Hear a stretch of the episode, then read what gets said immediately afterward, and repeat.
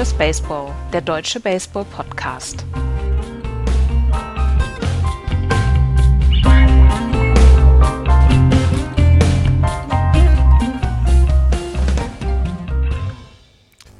Aaron Judge hält die Yankees am Leben. Es ist Crunch-Time Baseball-Zeit. Es ist September und wir haben noch drei Wochen Regular Baseball vor uns in der Saison. Hier ist Just Baseball. Hallo, liebe Freunde. Hallo, Andreas. Hallo. Hallo, Florian. Schönen guten Tag. Aber, Freunde, bevor wir in die MLB gehen, gibt es einen neuen deutschen Meister zu küren. Die Bonn Capitals haben am Wochenende Spiel 4 in Paderborn gewonnen und die Serie damit 3 zu 1 gewonnen. Das heißt, die Bonn Capitals sind der neue deutsche Meister. Es ist der zweite Meistertitel der Vereinsgeschichte für die Capitals nach 2018. Ähm, sie standen ein paar Mal mehr im Finale, hatten dann aber immer ein bisschen Probleme gegen den Süden. Diesmal hat es dann also gereicht. 5 zu 2 ging Spiel 4 in Paderborn für die Bonner aus und damit herzlichen Glückwunsch in die Rheinaue an die Capitals. Herzlichen Glückwunsch, ja. Ja, ja herzlich, natürlich. Es war, es war ein ziemlich cooles zweites Wochenende noch. Ich habe die beiden Spiele 3 und 4 habe ich gesehen und das war eine super Stimmung dort in Paderborn. Ähm, und es war, das dritte Spiel war super, also wirklich mit vielen Double Plays und mit vielen wirklich guten Plays und ähm, ein Home Run, den, den ähm, Tim Collins verpasst hat zu kommentieren, weil, weil seine Kamera zwischendurch einmal ausgefallen war. Er hat den Ceremonial First Pitch vor dem vierten Spiel werfen dürfen. Ähm, das war ein insgesamt ein sehr stimmungsvolles Wochenende und es war eine gute Partie. Und es war überraschend, dass zwei Nordteams dort dabei sind, weil Regensburg und Heidenheim waren in den letzten Jahren ja immer so ein bisschen die Nemesis von diesen Nordteams. Mhm. Aber ähm, das war schon stark. Hat mir gut gefallen. Sehr gut. Die äh, Capitals haben ja zu Hause beide Spiele gewonnen. Dann konnte äh, Paderborn am äh, Samstag auf 2 zu 1 verkürzen und am Sonntag haben die Bonner dann aber äh, den Deckel drauf gemacht. Insgesamt ein verdienter deutscher Meister, das kann man glaube ich so sagen. Kein Zufallsprodukt das ist kein Zufallsprodukt und ähm, sie waren in den letzten Jahren schon immer dicht dran und sie waren letztes Jahr schon immer, immer, immer sind sie an den Heidenheim Heideköpfen gescheitert oder an den Regensburg Legionären und jetzt waren sie einfach mal wieder dran. Sie hatten das tiefste Pitching, sie hatten insgesamt die beste Offensive dann auch und das war ähm, mit Erik Brenk haben sie auch noch den Finals MVP gehabt, also alles ja. Gut. Hat sich ja auch schon in der Liga angedeutet. Mhm. Ne? 21 zu 1, äh, die Bundesliga Nord gewonnen. Das ist dann schon das schon äh, ganz gut. Und äh, ich möchte bitte aus, äh, aus Kölner Sicht dann auch noch erwähnen, dass die äh, Cologne Cardinals ähm, nicht absteigen werden. Das freut mich sehr. Ja. Haben ähm, äh, die Playdowns äh, überstanden und können auch nächstes Jahr in der ersten Bundesliga spielen. Ja. Wie sieht es in Hamburg aus, Florian? Ähm, die Steelers sind, glaube ich, also ich beobachte das nicht so sehr. Ich ähm, bin nicht so der große Fan des Steelers. Aber von einem Abstieg habe ich nichts gehört. Nee, nee. Na, also daher. In der Tabelle im Mittelfeld irgendwo. Gut. Genau, wir alle, also. wir alle anderen Teams haben die Probleme mit, mit äh, dem Platz und ne, wegen Cologne, äh, in Köln ja auch. Da gibt es ja auch immer Ärger rund um, dass da jemand Baseball spielen wird, aber ich ja, hoffe. Es ist zu laut. es ist, genau, es ist zu laut. Jetzt in dem Fall wollen Fußballvereine den Platz für ihr Trainingszentrum nutzen und da wird in der Politik in Hamburg einfach entschieden, dass irgendwie rumrotiert wird und den Baseballern ein Stadion versprochen, was vermutlich einfach zu klein ist und so weiter und so fort. Also Baseball ist leider immer noch zu Nischensport, als dass da mal ein größeres Mitspracherecht ist, denn eine Stadt wie Hamburg, wie Köln, Berlin, wie auch immer, die haben es auch, haben es eigentlich also die müssten es eigentlich möglich machen, dass da Profi-Baseball in der Bundes oder Bundesliga-Baseball, sagen wir es mal so, gespielt werden kann. Und das ist immer sehr traurig. Ja. Dann geht die deutsche Baseballmeisterschaft jetzt in die Pause. Nächstes Jahr geht es weiter, wie gesagt, mit dem dann amtierenden deutschen Meister Bonn Capitals. Nochmal herzliche Glückwünsche von uns und an euch natürlich da draußen die dringende Empfehlung, wenn ihr in der Nähe eines deutschen Ballparks wohnt, lebt oder euch aufhaltet, geht dahin. Ihr seht guten Sport. Ähm, es ist eine wunderbare Sonntagnachmittag-Unterhaltung oder Samstagnachmittag-Unterhaltung. So, dann würde ich sagen, gehen wir in die MLB, oder? Sehr gerne. Oh ja. Schauen wir uns an, was in der MLB passiert ist. Und äh, wir fangen mal ein bisschen äh, mit was anderem an. Wir haben nämlich zwei unglaubliche Home Run Derby äh, Rennen, sagen wir es mal so, Andreas. Wir haben zwei unglaubliche Home Run Rennen, die wir in den letzten Wochen dann ja auch schon immer wieder beobachtet haben. Auf der einen Seite geht es um die 61 Home Runs von Roger Maris, denen Aaron Judge im Moment auf der Spur ist und wir sind auf der anderen Seite nach den 697 Home Runs mindestens damit äh, Albert Puchholz dann an A-Rod vorbeigehen kann. Und das ist ja das einzige Ziel, was er hat. Keine 700. Es müssen die 697 sein. Mehr brauchst du nicht, Albert. Und äh, das sind zwei sehr, sehr faszinierende Home Run Races, die wir dort sehen. Und ähm, also ich habe nicht damit gerechnet, dass Albert Puchholz auf seine alten Tage in seinem letzten Jahr nochmal so abgehen wird. Und äh, Aaron Judge kennt ja sowieso keinen Stopp im Moment. Im Moment tatsächlich nicht. 54 Home Runs hat er aktuell, Florian. Ähm, wir haben noch, wenn wir es grob überschlagen, haben wir noch so ungefähr 25 Spiele. Wie viel sind da noch drin? Zehn? Wenn er, ja, wenn er so weitermacht, kann man das sogar, also ja doch, dann kann man das sogar so, so rechnen. Ne? Denn, denn er hat jetzt gerade wieder einen geschlagen und davor auch. Also das, das passt hin, dass er in den verbleibenden 20 Spielen im Schnitt ja jedes zweite Spiel einen schlägt. Das traue ich ihm absolut zu. Und dann sind wir bei 64.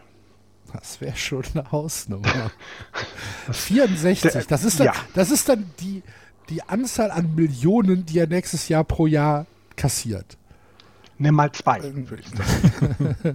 in, seinem, in seinem neuen Vertrag. Ich bin so gespannt, was im Winter mit Judge passiert. Ja, ich bin auch ich extrem bin so gespannt, was da passiert. Ich meine, der kann sich danach ein kleines Land kaufen mit, mit, seinem neuen Vertrag. So, keine Ahnung.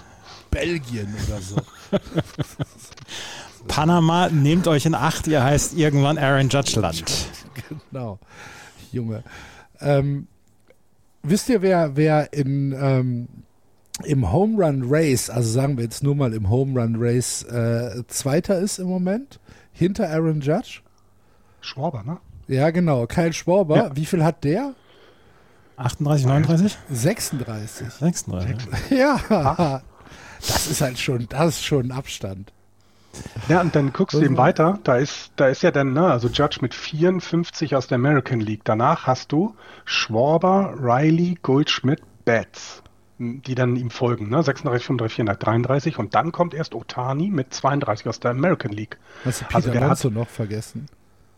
Ja, der, der, der ist in der National League. Es ging jetzt um ja, die ja. Ähm, American League. Ne? Es ging darum, ne? also der nächste ist dann 20 Home Runs in der Liga weg, in der es eigentlich in den letzten Jahren immer den Home Run König gab. Also die American League hat häufig ja dadurch durch die Designated Hitter Rule und so weiter ja schon in den letzten Jahren häufig äh, die Rangliste der meisten Home Runs gestellt. Das war ja war ja so. So, und jetzt hast du mit Judge wieder jemanden, der das stellen wird, aber der danach hat doch signifikant weniger. Also es ist nicht eng an der Spitze um diese, ja, um diesen Sieg, äh, Anzahl der Home Runs in einer Saison.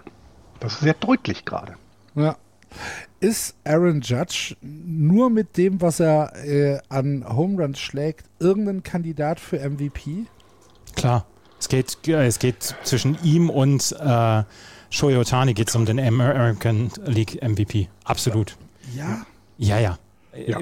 Du kannst gar nicht anders. Du kannst gar nicht anders als. Also ich sehe Otani da ganz weit vorne. Das ist halt mein, mein Problem. Ich sehe nicht, dass Aaron Judge da irgendwie eigentlich eine Chance auf, auf, auf MVP hat, weil ja, na klar, ist der, ist der offensiv halt ähm, eine Schau und äh, ist halt auch jemand, der man hat es ja diese Woche gesehen bei den, bei den Yankees, ähm, fast schon eine Lebensversicherung für die ist. Aber kann er gegen dieses Komplettpaket Shoei Itani irgendwelche Argumente ins, ins Feld bringen? Ich weiß es nicht, ehrlich gesagt. Ja, ja, er pitcht nicht. Also ich glaube, der Unterschied zwischen oder warum es überhaupt eine Frage gibt, ist, dass man das trennen muss. Du musst trennen, dass Shohei Otani jemand ist, der in seiner ganz eigenen Kategorie spielt. Der, der Werte hinlegt als Pitcher wie ein Cy Young, na, oder da schon in die, in die Nähe eines Cy Young Awards kommen könnte, aber eben auch offensiv in die Nähe von Leuten. Ich meine, der hat mehr Home Runs als Mike Trout. Entschuldige bitte. Das ist ja. schon ein ganz guter Spieler, der Mike Trout. Habe ich mal gehört. Der soll nochmal richtig gut werden. Und ich glaube, du musst das ein bisschen trennen und das machen die, ich glaube, das werden die, die den MVP wählen, auch machen. Die werden das voneinander trennen. Die werden, weil sonst müsstest du eine Kategorie machen. Wer ist der Beste in der Shohei Otani-Kategorie? Das ist Shohei Otani, weil es niemanden anderen gibt. Und dann kannst du eine MVP-Wahl nehmen, wie sind wir hier unterwegs und dann musst du ihn rausnehmen, weil sonst wird er jedes Jahr MVP. Sorry ich habe gerade die Wins above Replacement Werte von Shohei Otani und Aaron Judge nebeneinander gestellt. Aaron Judge ist bei 8,4 Wins above Replacement das, und das ist 30 Spieltage oder 30 Spiele vorm Schluss. Und Shohei Otani ist bei 8,8 und Shohei Otani pitcht und schlägt. Und sollte, hätte Shohei Otani nur in irgendeiner Weise DH gespielt oder im, im Right Field etc., dann gäbe es überhaupt keine Diskussion. Dann würde Aaron Judge dort, ähm, dort natürlich den MVP-Titel mit, mit einem Vorsprung gewinnen, den wir so noch nicht abschätzen können. Dadurch, dass Shohei Atani dieses Einhorn ist, ist es natürlich eine gewisse, ähm, ist eine gewisse Phase enger. Und ähm, ich, ich hätte überhaupt kein Problem damit, wenn am Ende der Saison Aaron Judge da als MVP steht, weil er ist im Moment ist er die Lebensversicherung der New York Yankees. Das müssen wir dann ja auch dazu sagen, weil die Yankees im Moment außer ihm niemanden haben, mit dem sie Spiele gewinnen können. Weder im Pitching noch in der Offensive. Es ist einfach nur Aaron Judge und er trägt im Moment die komplette Franchise und ist in seiner, in seinem Wert, in seiner Wertigkeit für diese Franchise, ist er, ist er in, in einer absolut genauen Sphäre wie äh, Shoyotani und deswegen wäre er für mhm. mich dann auch kein Spieler, wo ich sagen würde, ähm, oh nee, der hat es nicht verdient, MVP zu werden. Das wäre genauso verdient wie bei Shoyotani. Das habe ich ja jetzt auch nicht gesagt. Sei nicht so streng. Ich habe doch nur Fragen gestellt. Warum hast du Aaron Judge so? Oh, wie viel Zeit haben Nein, Hass ist, ein, ist schon Hass ist, Hass ist ein äh, zu hartes Wort. Es ist halt jemand, den ich den ich, ja, den ich, den ich schon als absolutes Naturwunder äh, da sehe und der mir als lo völlig losgelöst von Emotionen halt unglaublichen Spaß macht, mir das anzugucken. Das ist ja klar, aber ich meine, der spielt halt für die Yankees. So, ne? ja, jeder, halt es kann nicht jeder perfekt sein, da hast du recht. Ja. Ich finde halt bei Judge finde ich es interessant. Ähm, weil es scheint ja, es scheint ja, du hattest es angesprochen, Andreas, bei den Yankees im Moment etwas zu sein, was viele, viele Spieler verunsichert. Irgendwas muss ja los sein. Es kann ja nicht sein, dass, dass die jetzt so komplett ja, versagen seit August oder im August oder wie, wie man es auch immer nennt, seit dem All-Star-Break. Dass das wirklich, also die, da trifft ja niemand irgendwas. Und Judge macht einfach weiter. Und das beeindruckt schon. Also er scheint ja einen Weg gefunden zu haben, seine Leistung zu können oder davon abzugeben oder abzuheben, was im Team gerade los ist. Ne? Dann, dann er ist ruhig, ähm, jetzt auch in dem Brawl, den wir jetzt vorgestern, also Brawl in Anführungsstrichen, ähm, dass alle mal aus dem Bullpen raus sind und aus dem Dugout raus sind äh, beim Spiel äh, gegen, was waren gegen die ah, Angels, ne? genau, gegen die Angels, wo, wo, wo Josh Donaldson ja so komplett ausgetickt ist nach einem Inside-Pitch. Ähm, dass er da so ruhig bleibt und dann einfach weiter seine Leistung bringt, das ist schon, das muss ich bewundern, muss ich ehrlich gestehen. Also da scheint er ja ein sehr gefestigter junger Mann zu sein. Ne? Ja. Die Yankees seit dem All-Star-Break auf äh, 17 und 26. Ähm, Schlechtester August seit. Ja, Entschuldigung. Nee, mach, sag. Schlechtester August Schlechtester, seit. Nee, seit ever, aber der schlechteste, der schlechteste Monat war der August seit 31 Jahren. Vor 31 mhm. Jahren haben die Yankees mal 19 Spiele im September verloren und jetzt haben sie 18. Äh, äh, nur 19 gewonnen und jetzt haben sie nur 18 gewonnen im September, im August. Das ist schon, also da, da ist etwas ganz im Argen gerade bei denen. Ne? Das ist irre. Ja, aber was ist es? Ich, ich kann es nicht sagen. Ich weiß es wirklich nicht. Es ist das gleiche Team wie vor dem All-Star Break. Sie haben mit äh, Jordan Montgomery zur, zum, zum All-Star Break oder zur Trade Deadline dann jemanden abgegeben, wo du nicht gedacht hättest, dass der einen riesengroßen Einfluss auf die Leistung hat. Sie haben mit äh, äh, äh Harrison Bader jemanden bekommen, der ja, der, der sie weiter unterstützt oder der, der, der unterstützen kann, wenn er wieder gesund ist, der jetzt aber auch nicht irgendwie ein Stinkstiefel sein kann, weil der ist gerade verletzt. Ich habe keine Ahnung, was, was, was da passiert ist. Sie geben seit dem, seit dem All-Star-Break geben sie fast einen Run pro Spiel im Durchschnitt mehr ab. Äh, Post-All-Star-Game äh, hatten sie ein ERA von 308 mittlerweile bei 3,82, also das äh, nach dem All-Star Break 3,82, das ist schon mal eine ganze Menge. Und ähm, auf der anderen Seite äh, ist die, die ähm, Offensivstatistik nimmt halt gleichzeitig auch ab. Vor dem All-Star Break hatten sie einen durchschnittlichen Average von 2,46. Das hat natürlich auch damit zu tun, dass die, dass die Yankees äh, sehr viele Home Runs geschlagen haben oder beziehungsweise sehr viele ähm, Hit-and-Miss äh, Versuche an der Platte hatten. Äh, sie haben ja trotzdem ihre Runs dadurch gescored. Nach dem All-Star Break sind sie bei 2,21. Das heißt, wenn man das kombiniert, sind sie auf über einem Run ähm, pro Spiel, den sie halt einfach verlieren. Das ist eine ganze Menge, wenn man das auf 50, 60 Spiele äh, hochrechnet. Ich habe seit Wochen und Monaten es gepredigt, dass diese Mannschaft unausgewogen zusammengestellt ist. Hm. Ich habe es seit Wochen gesagt. Es sind alles sehr, sehr viele Hit-and-Miss-Spieler dabei. Auch Josh Donaldson, der zwischendurch auch in seiner Karriere mit guten Averages etc. Äh, überragt hat. Aber er ist auch sehr, sehr Hit-and-Miss. Sie haben mit, mit Isaiah Keiner Verlefer eigentlich jemanden für die Defensive geholt, der häufig auf Base kommt. Was passiert? Er ist sehr, sehr fehleranfällig da auf der Shortstop-Position.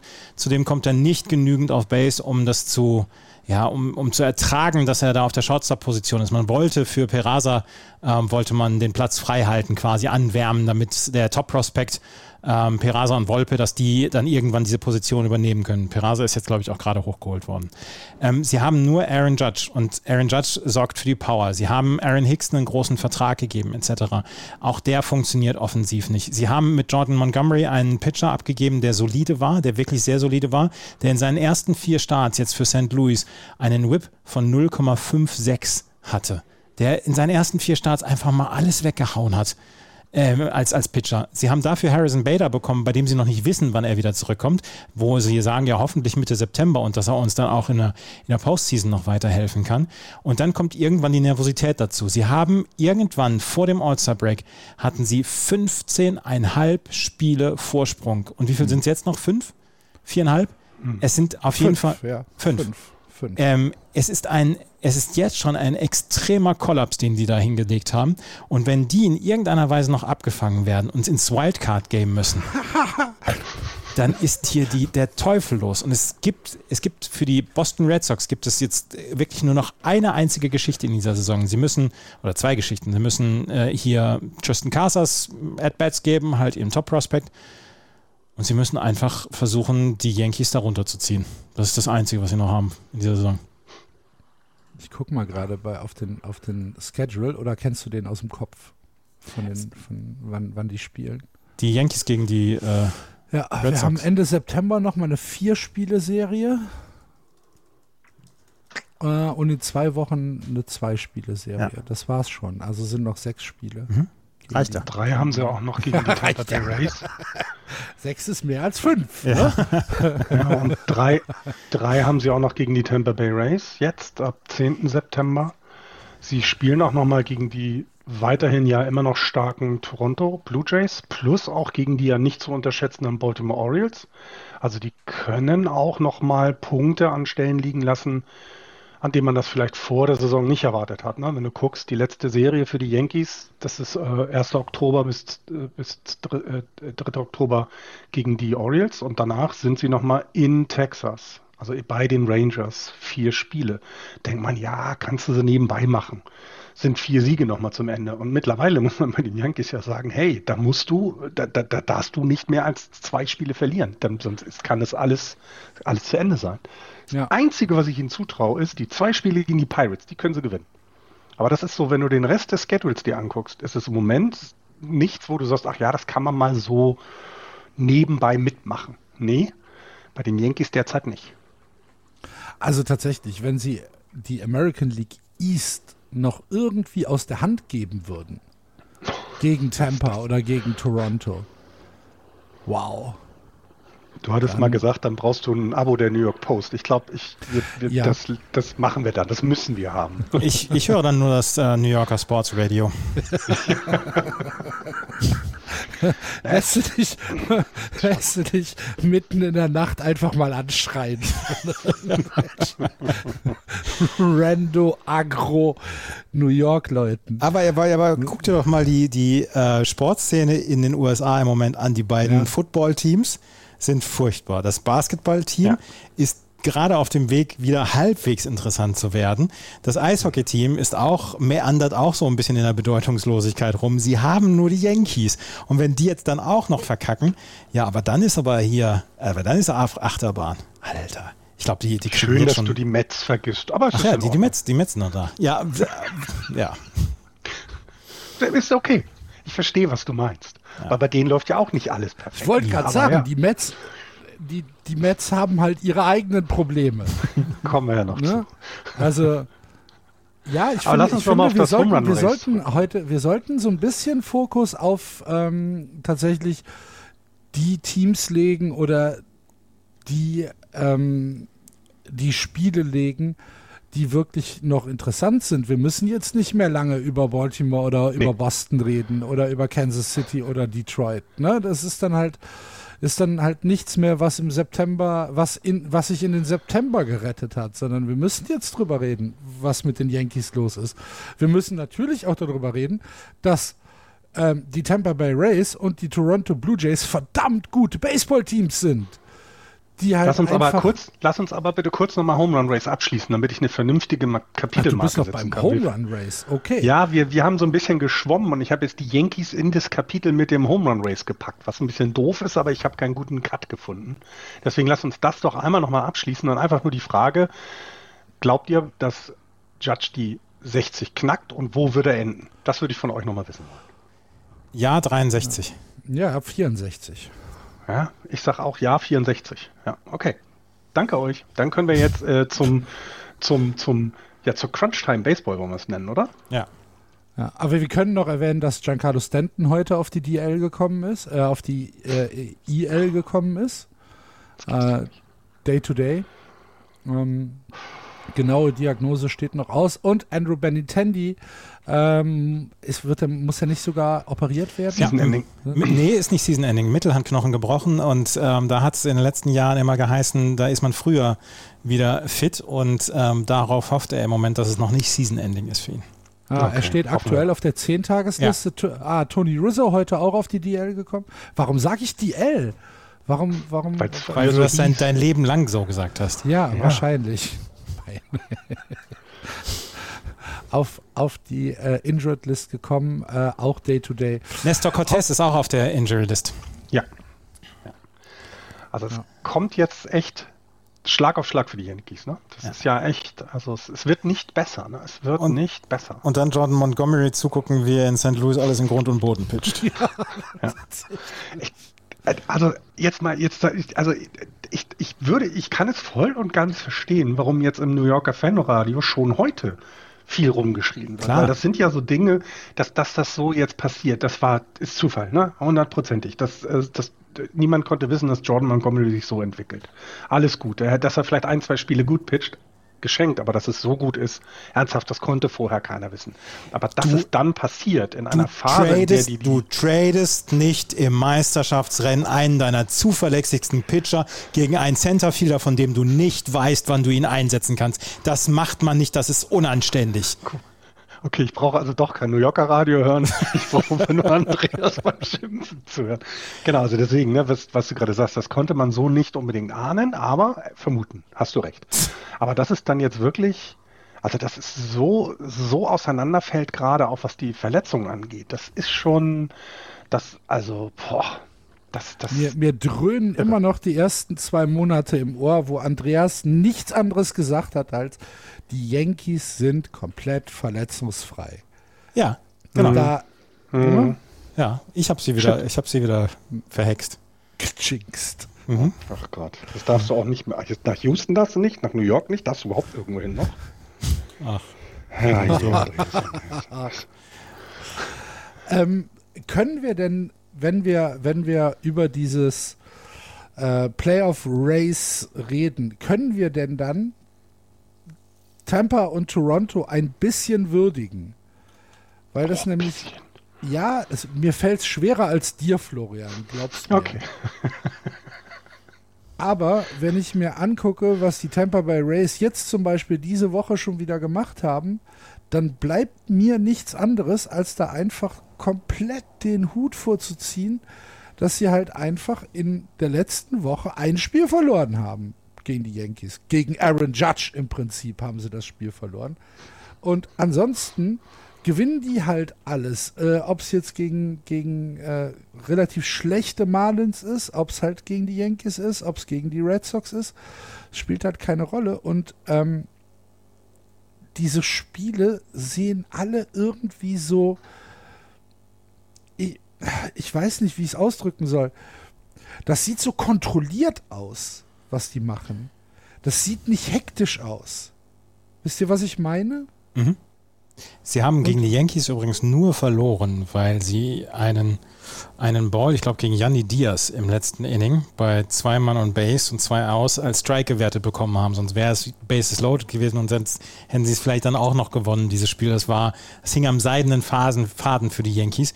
Ich möchte den Tampa Bay Rays mehr Credit geben für ihre Leistung als die Toronto Blue Jays.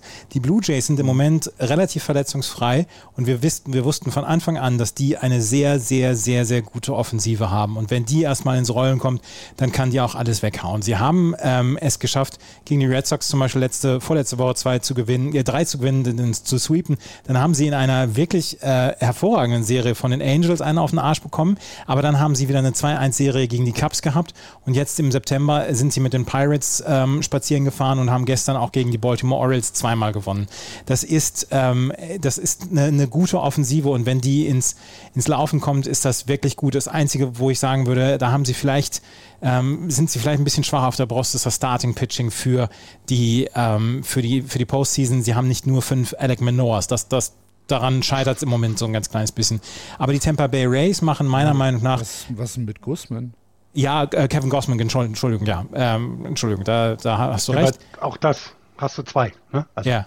Ja. Genau A das. Es aber, aber die Tampa Bay Rays haben extreme Verletzungssorgen in dieser Saison. Alleine Wanda Franco, der fehlt. Wen sie alles aus, äh, ausstellen mussten in den letzten Wochen, um ihre Positionen zu füllen. Und dass sie dann trotzdem noch in Contention sind und trotzdem noch ähm, sehr, sehr gut aussehen, was die Playoffs angeht, das nötigt mir höchsten Respekt ab. Und das ist ja etwas, was wir jedes Jahr aufs Neue von den Tampa Bay Rays sehen dass sie mit sehr wenig sehr viel machen und ähm, das machen sie einfach mit einer beängstigenden Konstanz und da ziehe ich den Hut vor. Ja, zu Wanda Franco vielleicht noch die Info, dass seine Rehab ähm, nicht starten kann im Moment. Er ist noch äh, nicht ausgeheilt genug. Äh, Ärzte haben gesagt, also eigentlich wäre es für diese Woche ähm, terminiert gewesen, dass er in, in, in, in die Rehab geht. Ärzte mhm. haben gesagt, nee, wir müssen noch ein bisschen Heilprozess abwarten. Ähm, das sieht, ähm, es, ist, es ist nicht optimal, sagen wir es mal so. Das, ja, und vor allem, wenn man überlegt, dass sie das eben, also wir wissen ja, wie gut Wanda Franco ist. Das heißt, all das, was sie jetzt die letzten Wochen gemacht haben, haben sie halt auch ohne ihn gemacht. Und das finde ich eben auch, ne, also äh, ich will jetzt, na doch, man könnte fast sagen, Wanda Franco ist so wichtig wie, keine Ahnung, Aaron Judge für die Yankees ist vielleicht ein bisschen übertrieben, aber es geht ja schon fast in die Richtung. Das ist schon einer, um den du die Offensive auch aufbaust, ne? also um, um, um den du das Ganze für die Zukunft auch ähm, gestaltest und wie du das alles machst und dass sie es trotzdem hinkriegen, weiterhin oben mitzuspielen und ja auch sie, sich ja, langsam ranpirschen, weil auch wenn die Yankees natürlich nicht viele Spiele gewinnen, du als Tampa Bay Ray musst dann auch daran kommen. Du musst es schaffen, die, den Rückstand immer kleiner werden zu lassen und nicht selber irgendwelche blöden Serien zu verlieren. Und das Ganze bei dem. Aber das machen sie ja. Also das sind, haben sie ja jetzt wirklich kontinuierlich gemacht. Ja. Ja. Und wenn du dir anschaust, wie gesagt, im Moment äh, sind die Tampa Bay Rays nur noch in Anführungsstrichen fünf Spiele und die Toronto Blue Jays fünfeinhalb Spiele hinter den Yankees zurück. Und das war halt zweistellig. Ne, das ja. war halt dick zweistellig und ähm, ja. New York Panic. Bin gespannt. Ja, ich habe noch eine Nachricht zu den Boston Red Sox. Die haben den Vertrag mit Enrique Hernandez verlängert. Mhm. Ein Jahr, 10 Millionen. Er war leider häufig verletzt in dieser Saison, aber im letzten Jahr hat er einfach ähm, überall super gespielt, hat auch offensiv gut gespielt. Von daher kann ich damit sehr gut leben. Ähm, ich würde gerne zwei andere Namen mit einer Vertragsverlängerung sehen, aber das ist äh, vielleicht noch etwas Wir zu früh. Wir wollten das nicht besprechen. ja, aber äh, das ist hier wieder nur Fackeln und, und, und ja, ja, ja. Mistgabeln. Ja, ähm, aber eins noch, Xander Bogarts hat jetzt einen neuen Game-Hitting-Streak, Multiple-Hit-Streak, also in neun Spielen hintereinander jeweils mindestens zwei Hits gehabt. Der hat einen äh, Betting Average von über 500 im Moment und äh, das ist schon sehr stark und er ist im Moment AL Leader im Betting Average und ja, genau, das, das über einen, über den wir ganz, ganz wenig gesprochen haben in dieser Saison. genau.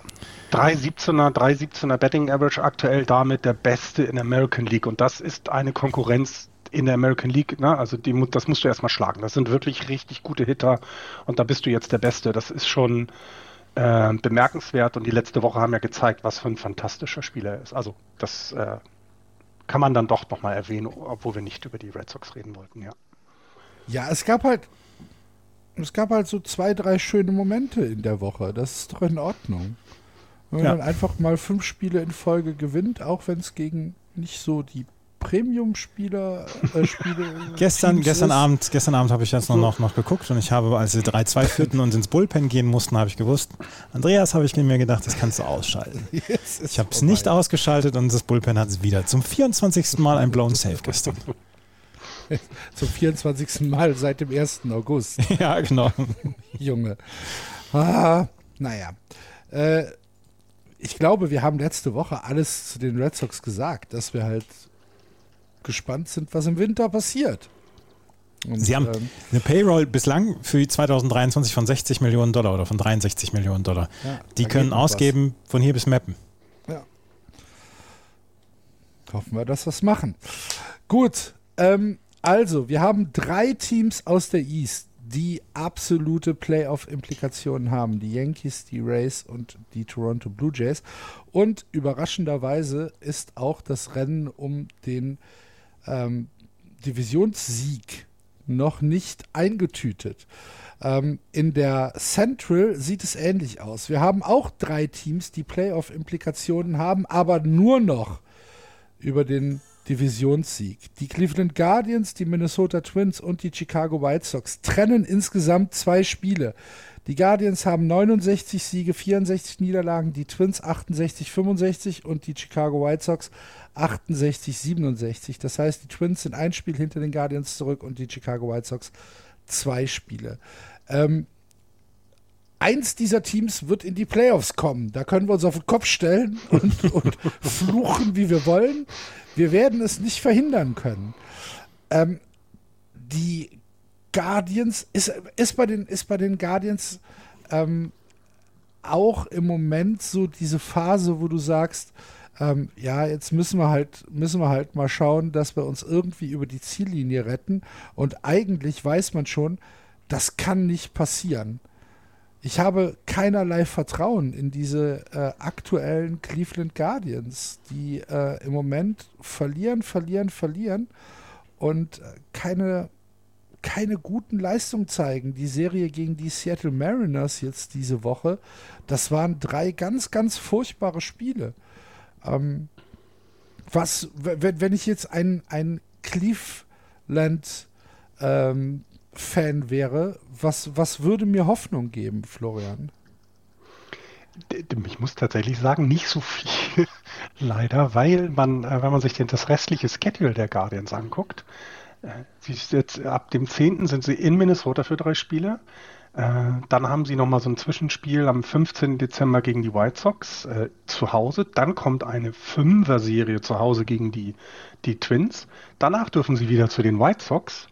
Und, und danach haben sie, na, Kanonenfutter kann man nicht sagen, aber mit den Rangers und Royals dann zum Schluss nochmal zwischendurch ein bisschen Tampa Bay, ähm, haben sie dann quasi ja erstmal äh, das Wichtige, die Saison hinter sich. Aber exakt diese Spiele jetzt, dass du, dass du gegen die direkten Konkurrenten spielst, in einer Zeit, in der du gerade eben gesagt hast, ne, du gewinnst nicht so viele Spiele gerade. Ähm, also du hast gerade gegen, gegen Seattle echt nicht gut ausgesehen, bis auf das letzte Spiel, das in Overtime, äh, in Overtime sag ich schon, in Extra Innings dann verloren geht. Das kann passieren. Aber trotzdem, ne, das ist nicht gut gewesen und ja, das jetzt noch achtmal gegen die Twins. Ja, gewinnst du davon nur zwei, bist du deine Führung los. So, dann, ja. äh, selbst wenn du das ausgeglichen gestaltest, hast du halt noch viermal die White Sox vor der, ähm, gegen die du spielen musst. Und auch da, ne, gewinnst du nur eins oder zwei, ist das, kann alles vorbei sein. Und deswegen ist das im Moment nicht gut. Ich habe diese Woche einen Tweet gelesen, ich weiß nicht mehr hundertprozentig von wem, aber es war äh, auf jeden Fall ein ein ESPN-Mensch, der getwittert hat, die Cleveland Guardians könnten die schlechteste Offensive sein, die jemals eine Playoff, eine, eine Playoff-Veranstaltung äh, besucht hat. Andreas. Also wenn du dir alleine die letzten 15 Tage anschaust, ähm, der beste Hitter ist José Ramirez gewesen, aber der ist immer der beste Hitter bei den Cleveland Guardians. Aber dahinter kommt wirklich gar nichts. Stephen Kwan hat defensiv ein fantastisches Jahr und dem kann man wirklich sehr, sehr gut zu, zuschauen, aber er kann keine Offensive tragen. Oscar Gonzalez im Right Field, Josh Naylor an der First Base, äh, offensiv finden sie überhaupt nicht statt momentan. Amadou Rosario findet offensiv im Moment nicht statt. Andres Jiménez findet offensiv nicht statt. Auch der ist eher äh, der defensiv spielende, ähm, der defensiv führende Mann. Äh, Miles Straw im Centerfield trifft nichts. Es ist im Moment wirklich sehr, sehr, sehr, sehr schwach. Und wenn du eben gefragt hast, was gibt ihnen Hoffnung, dann würde ich im Moment sagen, dass die beiden anderen Teams, das sowohl Minnesota als auch Chicago, im Moment auch keine guten Leistungen abliefern. Du hast natürlich zwischendurch das eine oder andere Highlight jetzt mit Dylan Cease, mit dem fast No-Hitter äh, bei den White Sox, aber ansonsten kommt da nicht viel bei rum. Alle drei Teams meandern auch hier, möchte ich diese, diese Vokabel dann nochmal sagen, meandern so vor sich hin und ähm, das ist auf sehr durchschnittlichem Niveau und ich kann mir nicht vorstellen, dass eins von diesen drei Teams welches auch immer dann in die Playoffs kommen wird, weil es wird kein zweites Team in die Playoffs kommen. Dafür sind sie im Wildcard Race einfach schon zu weit zurück, dass sie in irgendeiner Weise was ausrichten können. Das ist einfach insgesamt nicht durchgehend gut genug besetzt bei allen drei Teams. Hm. Ja, ich finde es ja. auch. Ich finde es auch, dass, also wenn du guckst, die Guardians, du hast die letzten 15 Tage angesprochen, ähm, das OPS von den Guardians ist mit 5,82 genauso schlecht wie das der Rockies, der Pirates und der Marlins. Das heißt, sie sind drittschlechtestes in, in der gesamten MLB. Na, der Betting Average in den letzten 15 Tagen 2,23. Da gibt es noch welche, die schlechter sind, unter anderem Yankees mit 2,12 oder auch die Marlins mit 1,75. Also es gibt da noch Schlechteres, aber es, ist, es wirkt eben nicht so wie ein Team, das jetzt nochmal ja, oben angreifen wird und, und nochmal äh, ja, seine Position festigt. Ne? Übrigens, äh, kennt ihr das Team mit dem besten Average, äh, Betting Average der letzten 15 Tage? Ich glaube, ihr mögt das sehr, was ich jetzt sage. Das sind die Boston Red Sox. Die haben ein 302er Average in den letzten 15 Und Tagen. Und was bringt es? Jetzt sag ich mal was. Ich hätte tatsächlich auf die Angels getippt, aber. Oh Gott. Sag da nichts. Sonst dreht Andreas noch mehr durch. Nein, es ist, es jetzt, ist jetzt, wo es wie, wie du immer gesagt hast, wie du immer gesagt hast, Axel, ne, man hat einfach kein Vertrauen. Und ich, also wenn wir dann über die Guardians reden, haben wir gerade gesagt, dass, dass, dass wie das Endprogramm aussieht. Aber hat man oder habt ihr mehr Hoffnung oder mehr, mehr, mehr Ideen, wie das denn für die Twins ausgeht? Also ob die sich nochmal so richtig absetzen, das fehlt mir auch ein bisschen. Also mir fehlt auch das Vertrauen oder, oder, oder die Idee, dass die Twins jetzt nochmal so eine geile Serie hinlegen und nochmal, keine Ahnung, damit drei Spielen am Ende äh, vorne der, als Erster in dieser Liga äh, landen wir mit drei, vier Spielen Vorsprung. Fehlt mir auch die, die prinzipiell, Idee. prinzipiell fehlt mir die Fantasie, wie überhaupt eins dieser drei Teams in den Playoffs in irgendeiner Weise ja was raken soll. Ja, ja. Wie gesagt, da müsste man dann halt auch mal mit dem Commissioner reden, ob das überhaupt Sinn macht. Vielleicht schon für diese Saison. ja, du Rob, können wir nicht den Cut kurze, woanders setzen? Kurze, kurze Regeländerung. ähm, aber wir müssen natürlich dieses fast schon tragische Spiel von Dylan Cease ansprechen, der ähm, 26 aus hatte. Ja. Und ja. Äh, äh, im 27. dann ähm, von äh, Luis Ares äh, um seinen No-Hitter gebracht worden. Es ist natürlich auch ein bisschen Pech, dass du dann Luis Ares bekommst. Ne? ja, ja. ja, einen der besten Hitter der Liga dann auch noch hast. Ähm, es gab drei, ein, drei, ähm, drei Pitches oder drei Bälle, die ins Spiel gebracht worden sind, die eine größer als 50% Chance hatten, als Hits zu landen. Und das mhm. war einer dieser drei. Und ansonsten hast du immer so ein, zwei defensiv äh, magische Momente in so einem No-Hitter. Aber ähm, Dylan Cease war einfach komplett dominant über das gesamte Spiel. Hat sieben Strikeouts gehabt, hat ja auch nur 100 103 Pitches für dieses Complete Game gehabt. Und dann im 27. At-Bat dann ähm, Luis Arias dann zu haben, das ist wirklich bitter. Er hat dann noch vier Pitches gebraucht, um das Spiel dann zu beenden. Ich fand es auch gut, dass, er, dass ihm diese Chance gelassen worden ist, das Spiel zu beenden, weil ein Shutout über neun Innings ist halt immer noch super, auch wenn es kein No-Hitter ist. Aber wie dann das Infield zu ihm gekommen ist und ihn getröstet hat, ach, das war schon, das war schon, das war schon nett. Aber ähm, das war eine überragende Pitching-Leistung und Dylan Cease ist wirklich ein überragender Pitcher, den die Chicago White Sox haben. Übrigens gute Besserung an Tony La Russa, genau. der äh, auf unbestimmte Zeit ausfällt. Ja. ja, der hat irgendwie gesundheitliche Probleme, wir wissen nicht was, deswegen äh, werd gesund, Tony, bitte. Ja. Ja, ich finde, aber sind die, Chicago White, ja, sind die Chicago White Sox denn trotzdem, wenn wir, wenn wir uns jetzt mal zurückbeamen in den, in den März und an unsere Vorschau denken, sind die Chicago White Sox denn nicht trotzdem eine der großen Enttäuschungen in der American League? Ja, absolut. Ja, ne? Ja, ja. Also du hast jetzt ja immer noch den letzten, du hast ja noch diese Chance, ähm, den ersten Platz zu erreichen. Ne? Also wenn wir das Restprogramm mal angucken, darfst noch viermal in Oakland spielen, geschenkt. Zweimal zu Hause gegen Colorado, kannst du sogar mitnehmen. Dann hast du die Tigers noch dreimal danach. Cleveland, okay, das könnte wieder enger werden. Hast nochmal die Tigers. Also da passt was. Und dann geht's Minnesota, San Diego, Minnesota. Also erst äh, in Minnesota, also in St. Paul oder Minneapolis, in San Diego und dann die letzte Serie gegen die Minnesota Twins. So, das ist, das ist der Rest für die White Sox. Ich glaube, zwischendrin noch irgendwie so ein komisches Nachholspiel gegen die Guardians. Also das ist dein Restprogramm. Das sieht echt machbar aus. Und eigentlich hätten wir vor der Saison die letzten Spiele gesehen, hätten wir gesagt, ja, da haben die dann noch ihre fünf Spiele Vorsprung und dann äh, passt das auch. Und jetzt ist es aber eher so, du musst jetzt tatsächlich wieder jedes Spiel angehen, als wenn es ein Playoff-Spiel ist. Du kannst dir keine einfachen Niederlagen gegen Oakland oder wen auch immer leisten. Du musst diese Spiele gewinnen, damit du vielleicht nicht größte Enttäuschung in der American League bist, sondern nur die zweitgrößte oder ähnliches. Äh, weil das könnte echt ernsthaft also, passieren. Also ja, Moment, da müssen, sie, da müssen sie sich aber gar nicht mehr anstrengen. Naja, die Angels sind schon die größere Enttäuschung ja, als die eben, White Sox. Genau. Aber, ja, das meine ne, klar. Aber so gut, wenn man jetzt in dieser Division es anguckt, dann ist, haben wir alle von den White Sox wesentlich mehr erwartet. Und ein Spiel über 500, das ist zu schlecht. Und zwei Spiele zurück, derzeit noch du müsstest jetzt nochmal so eine Serie hinlegen, keine Ahnung, zwei Wochen hintereinander immer, keine Ahnung, sieben Spiele gewinnen. Und dann, glaube ich, dann kannst du am Ende sagen, puh, Glück gehabt. Dann kommst du in die Playoffs, da kann immer alles passieren. Ich sehe sie aber von der Qualität her, und das gilt für alle drei Teams hier, nicht ansatzweise auf einer Höhe mit den Teams, die dann in die Playoffs kommen.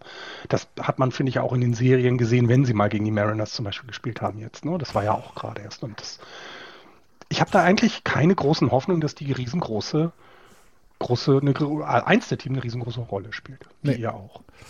Haben wir ja schon gesagt. Und die Mariners sind natürlich die goldene Überleitung. Wir haben jetzt schon wieder viel zu lange über die Central gesprochen, eigentlich, um mal in die West zu gehen, wo mit den Houston Astros der Divisionssieger na, sagen wir mal zu 95 Prozent, na, zu 98 Prozent feststeht. Ähm, aber sind die Seattle Mariners im Moment das heißeste Team in der American League. Kann man sagen, dass die Seattle Mariners im Moment, also die sind ja tatsächlich heißer als die Sonne in, in den letzten, in den letzten äh, Tagen und äh, haben natürlich ein bisschen Schedule Glück gehabt, aber ne, musste, musste halt auch alle Spiele konstant gewinnen und das machen sie und sind mittlerweile auf dem ersten Wildcard-Platz. Das heißt, ähm, wir haben hier tatsächlich zwei Teams, die direkte Oktober-Ambitionen haben. Natürlich die Houston Astros immer noch das Premier-Team äh, und äh, mit den struggling Yankees dann auch äh, komplett abgehängt. Aber die Mariners, die machen im Moment schon äh, einen, einen Lauf, wo du sagst, oh, meine Güte, Hut ab. Wir haben Freunde. ja gerade eben über den Jordan Montgomery Trade gesprochen mhm. und dass der äh, rätselhaft ist, dass die Seattle Mariners für Luis Castillo getradet haben. Das ergab schon zu dem Zeitpunkt wirklich Sinn, weil sie schon zu dem Zeitpunkt auf, der, auf Kurs waren, äh, in die Playoffs zu kommen. Aber er hat seine ersten fünf Starts jetzt mit einem 2-0-3er Earned Run Average abgeschlossen. 31 Innings, 26 Hits, 7 Runs. Er ist auf dem ähnlichen Niveau wie bei den Cincinnati Reds, was ähm, ERA und Whip angeht. Also er hat keinen einzigen Deut nachgelassen, sogar ein ganz kleines bisschen drunter und ist ein absoluter Anker dieser Rotation. Dazu zieht er einfach alle anderen ERAs mit runter. Robbie Ray in seinen letzten fünf Starts ein 1,41er ERA. George Kirby 2,39er ERA in seinen fünf, letzten fünf Starts. Andres Munoz, ein Reliever, in seinen letzten zwölf Spielen ein 2,25er ERA. Matt Brash, auch Reliever, 12 Einsätze 1,54er ERA. Eric Swanson 0,87er ERA in seinen letzten elf Einsätzen.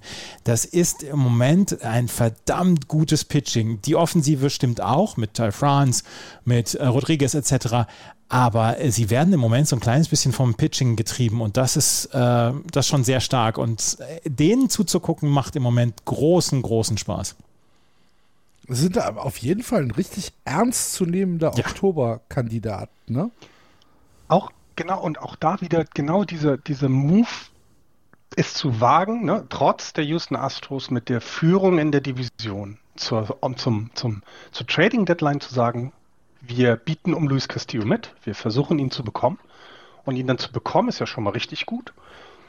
Und das gibt so viel Vertrauen, dass, die, dass jeder Spieler in dieser Mannschaft einfach dadurch besser wird, weil eben sie wissen, okay, die glauben an uns da oben. Ne? Also nehmen wir mal das nachher in der National League, wenn wir uns die Brewers angucken. Die haben andere Wege, sind andere Wege eingegangen mit sehr merkwürdigen Erklärungen, warum sie ihren Relief-Pitcher, der ziemlich gut war zu dem Zeitpunkt, äh, getradet haben. Und das, das hat was da, das hat was bewirkt. Und hier eben ist es genau das Gegenteil. Das hat was Positives bewirkt, dass die, dass die, ja, dass die Verantwortlichen im, im Backoffice gesagt haben, ja, wir machen das jetzt, wir traden dafür.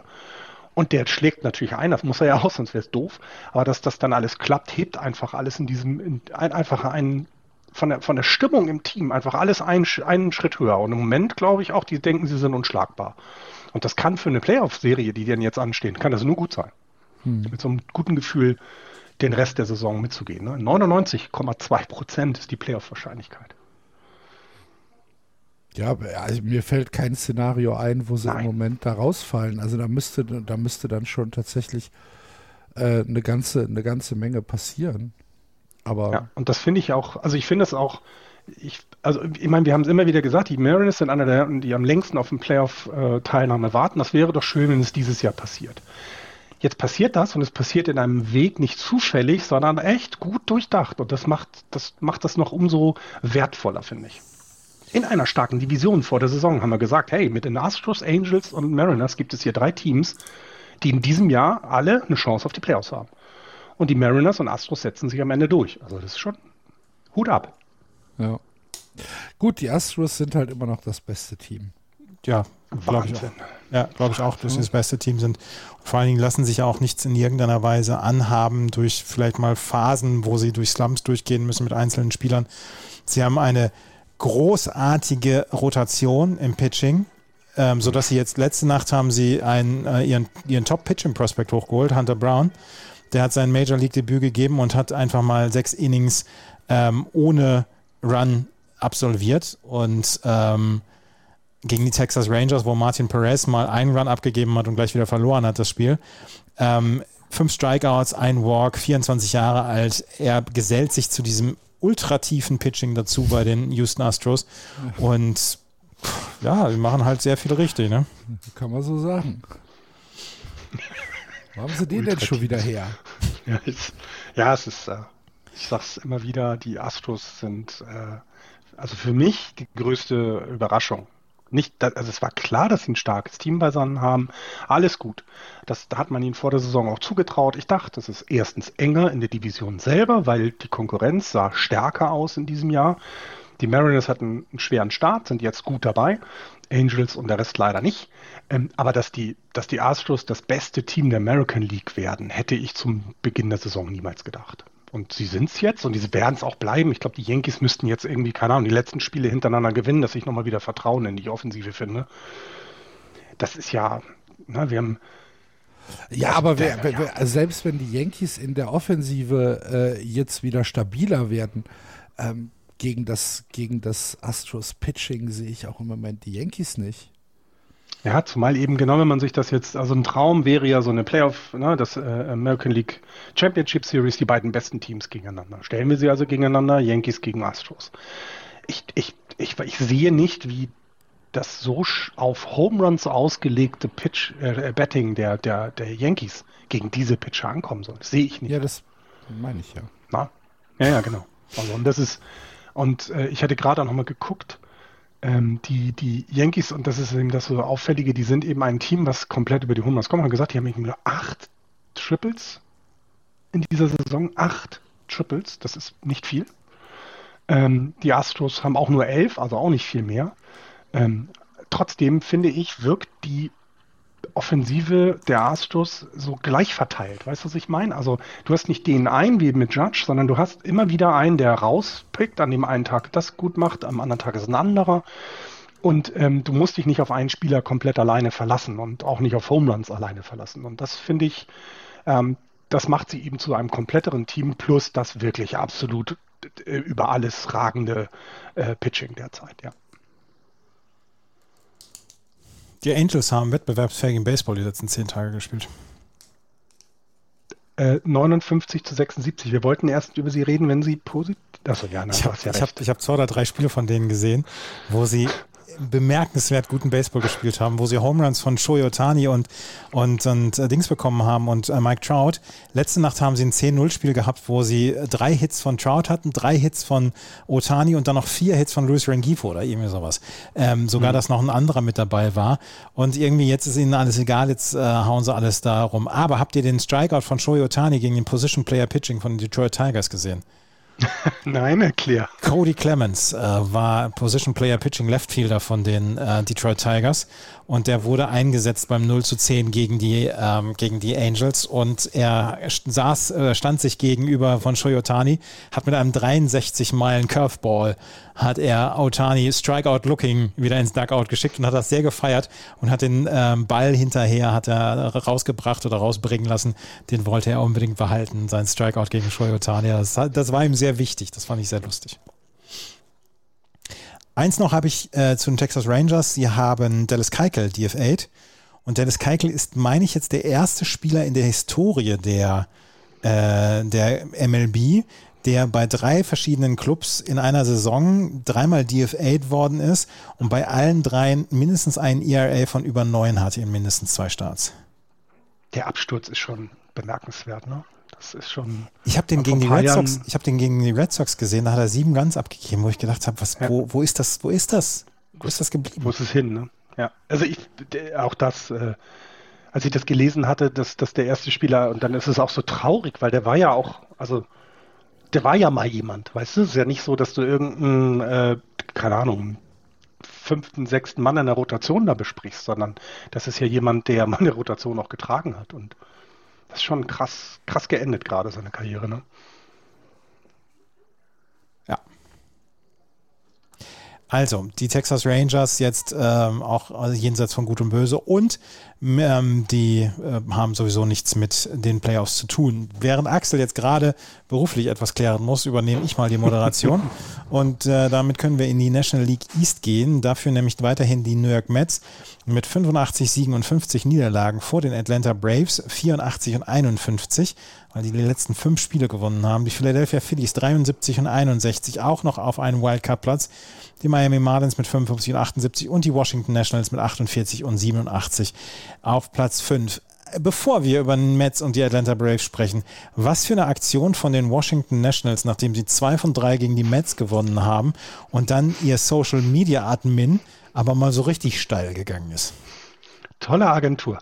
Muss ich sagen. Also du musst ja, also in dem, ich folge jedem Team äh, der National League äh, der, der MLB auf Instagram. Und das ist alles relativ gleich, was an Stories reinkommt. Es ist mal was Herzerwärmendes, mal es ist dies, ein bisschen Werbung. Also es ist nichts, wo, wo du mal sagst, ach guck mal, da, da klicke ich jetzt nochmal rein oder guck nochmal genauer hin. Und der Tweet hier, der war, der, da habe ich genau hingeguckt. Das fand ich ziemlich gut.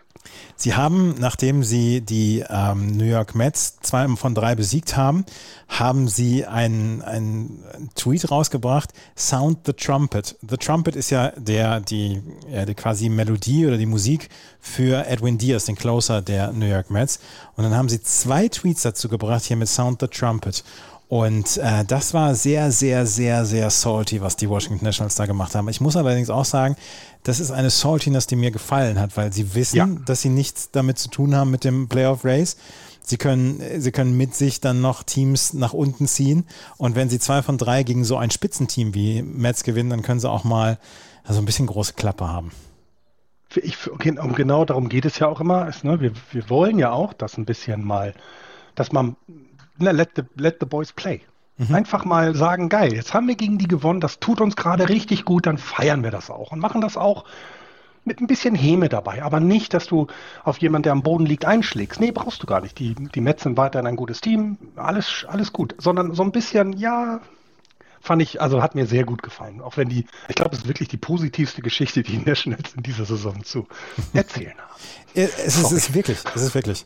Ja. Aber ähm, sie haben zwei von drei haben sie verloren gegen die Nationals, die Mets. Aber wir haben letzte Woche haben wir darauf hingewiesen, Leute, schaut euch die Serie der Mets gegen die Dodgers an. Hat die in irgendeiner in irgendeiner Facette nicht das gehalten, was wir uns versprochen haben? Ähm, ich muss ehrlich gestehen, es ist das erste Mal, dass ich, wenn die Dodgers eine Drei-Spiele-Serie haben, die nicht gegen die Giants sind, alle drei Spiele mir im Real Life angeguckt habe. Und das passiert sonst echt nicht, weil ich mag die Dodgers nicht. Und diese Serie hat jedes Versprechen gehalten, ja.